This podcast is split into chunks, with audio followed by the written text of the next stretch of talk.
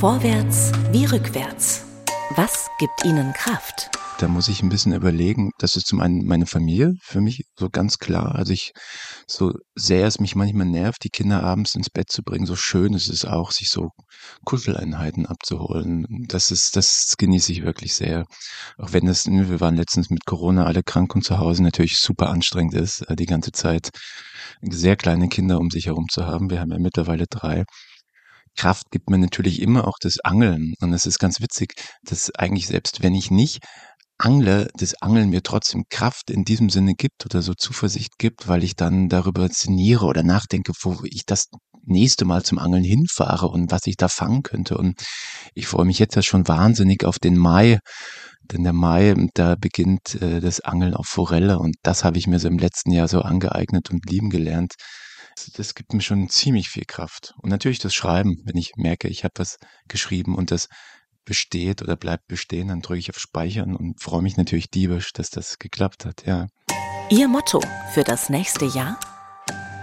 Also das kommende Jahr steht eigentlich ganz im Zeichen meines neuen Romans, der erscheint im März und ich kann es, ich weiß gar nicht, wie ich das beschreiben soll. Man freut sich so tierisch und diebisch darauf, dass ein neues Buch rauskommt, weil man muss ich das einfach überlegen. Man, man arbeitet jahrelang an einem Text und irgendwann ist er fertig und man schickt seiner Lektorin und dann äh, kommt ein Cover und dann gibt es einen Klappentext und dann erscheint es dann noch irgendwann. Also mein Motto für das nächste Jahr ist einfach tatsächlich genießen. Also genießen, dass es ein neues Buch gibt, weil es gibt immer, dieses Buch gibt es immer nur einmal. Und das, äh, egal, wenn ich irgendwann mal sterbe als alter Opa, ich werde immer oder weiß jetzt schon, dass ich immer an diese Zeit, quasi in der das Buch rausgekommen ist, zurückdenken werde. Also mein Motto ist genießen, ganz, ganz klar.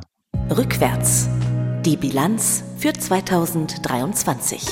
Über welches Ereignis haben Sie sich am meisten gefreut? das Ereignis, über das ich mich am meisten gefreut habe, war tatsächlich was ganz Privates, nämlich im August ähm, ist unser drittes Kind auf die Welt gekommen. Und wenn man dann so merkt und sieht, dass ne, es ist gesund und alles ist gut, es ist anstrengend, aber so ist es eben, das ist tatsächlich wirklich was, worüber man sich freuen kann. Und das hat eigentlich wirklich alles übertönt. Das war einfach die pure Freude. Was hat Sie am meisten geärgert? Also es gibt ja viele Sachen, die einen ärgern. Jetzt muss ich ein bisschen überlegen, wie ich es ausdrücke. Ähm, es gibt ja, es gibt ja Debatten, ne? da streiten sich zwei und freut sich auch kein Dritter. Und jedenfalls hat mich geärgert in diesem Jahr, dass es viele Debatten gab, die auch wichtig sind. Und ich das Gefühl habe, dass egal bei welcher Debatte wir sind, dass, ich sage jetzt einfach mal so frech wir, also wir als äh, Deutsche, dass es ganz oft sofort so diesen Reflex gibt, sich zu streiten, anstatt zu sagen, okay, du findest das gut, ich, ich bin anderer Meinung, lass uns doch mal ins Gespräch kommen. Und das vermisse ich total und ich wünsche mir einfach, dass das war so für mich so der Aufreger. Ne? Also ich wünsche mir einfach nur, dass es Leuten besser gelingt, vielleicht im kommenden Jahr sich auszutauschen, auch wenn sie unterschiedlicher Meinung sind. Denn nur weil ich etwas nicht gut finde, heißt es ja nicht, dass ich ein schlechter Mensch bin. Und nur weil jemand äh, bei der einen Sache, die ich so und so finde, pro oder contra ist, heißt das ja auch nicht, dass ich mit diesen Menschen nicht trotzdem vielleicht ein gutes Gespräch führen kann. Vorwärts. Der Ausblick auf 2024.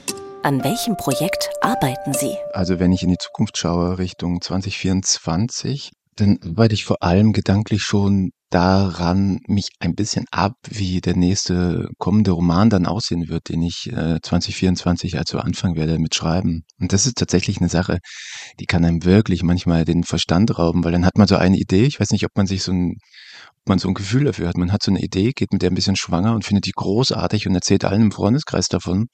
Und nach fünf Tagen ist einem die Idee total peinlich und man überlegt, wem habe ich das denn jetzt alles erzählt? Hoffentlich nicht schon meiner Lektorin. Ach Mist, habe ich doch schon.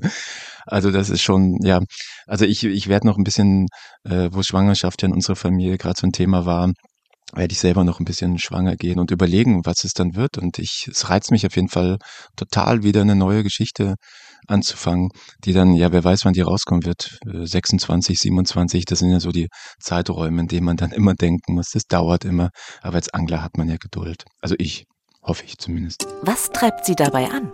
Mich treibt dabei an, an dieser Arbeit des Schreibens eigentlich überhaupt, dass ich das Gefühl habe, ich habe den schönsten Beruf, den man sich vorstellen kann, also den ich mir vorstellen könnte. Ich habe letztens erst mit meinem Sohn, der ist sechs, darüber geredet, ne, warum es wichtig ist, in der Schule gut zu sein, weil dann kann man sich mehr die Arbeit aussuchen, die man machen möchte und naja, und solche Sachen.